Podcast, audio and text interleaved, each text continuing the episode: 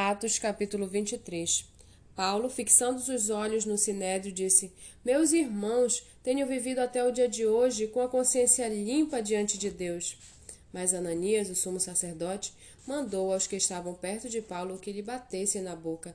Então Paulo lhe disse: Deus há de ferir você, parede branqueada. Você está aí sentado para me julgar de acordo com a lei e contra a lei. Ordena que eu seja agredido? Os que estavam ali perguntaram a Paulo: Você está insultando o sumo sacerdote de Deus? Paulo respondeu: Eu não sabia, irmãos, que ele é o sumo sacerdote, porque está escrito: Não fale mal de uma autoridade do seu povo. Como Paulo sabia que uma parte do sinédrio se compunha de saduceus e outra de fariseus, exclamou: Irmãos, eu sou fariseu, filho de fariseu. Estou sendo julgado por causa da esperança e da ressurreição dos mortos. Ditas essas palavras, começou uma grande discussão entre fariseus e saduceus, e o sinédrio se dividiu.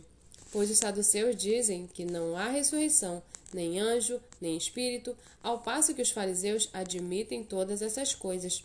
Houve, pois, muita gritaria no sinédrio, e levantando-se alguns escribas que eram do partido dos fariseus, discutiam, dizendo: Não achamos neste homem mal algum. E se de fato algum espírito ou anjo falou com ele? Como a discussão ficava cada vez mais intensa, o comandante, temendo que Paulo fosse despedaçado por ele, mandou descer a guarda para que o retirassem dali e o levassem para a fortaleza. Na noite seguinte, o Senhor, pondo-se ao lado de Paulo, disse: Coragem, Pois assim como você deu testemunho a meu respeito em Jerusalém, é necessário que você testemunhe também em Roma. Quando amanheceu, os judeus se reuniram e juraram que não haviam de comer nem beber enquanto não matassem Paulo.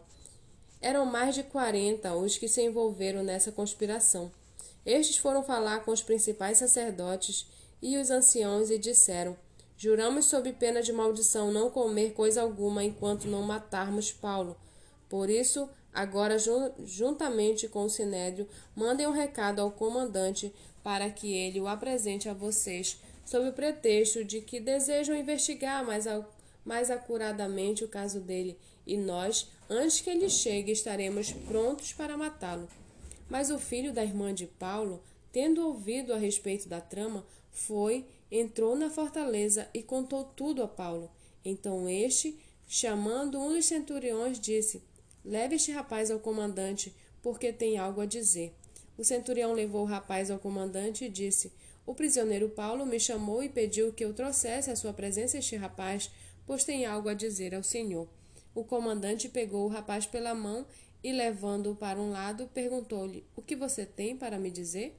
Ele respondeu: os judeus decidiram pedir ao Senhor que amanhã apresente Paulo ao Sinédrio sob o pretexto de que desejam fazer uma investigação mais acurada a respeito dele.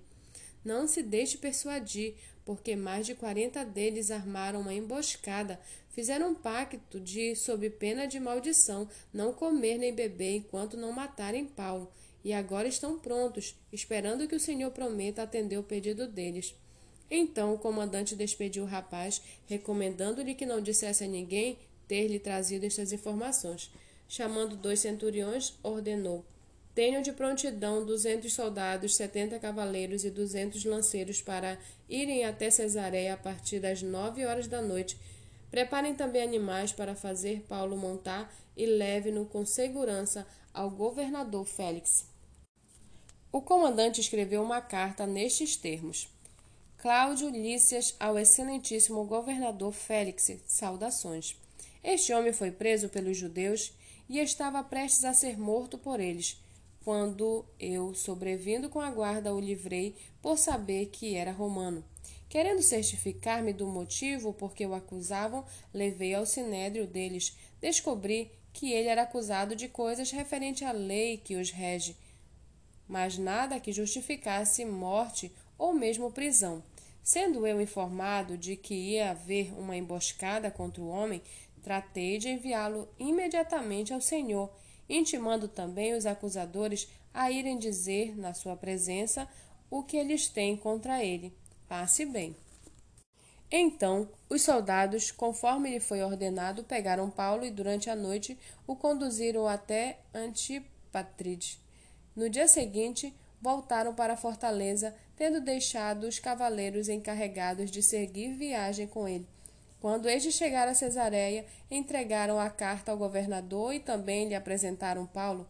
Lida a carta, o governador perguntou de que província Paulo era, e quando soube que era da Cilícia, disse: Ouvirei você quando chegarem os seus acusadores, e mandou que ele ficasse preso no pretório de Herodes.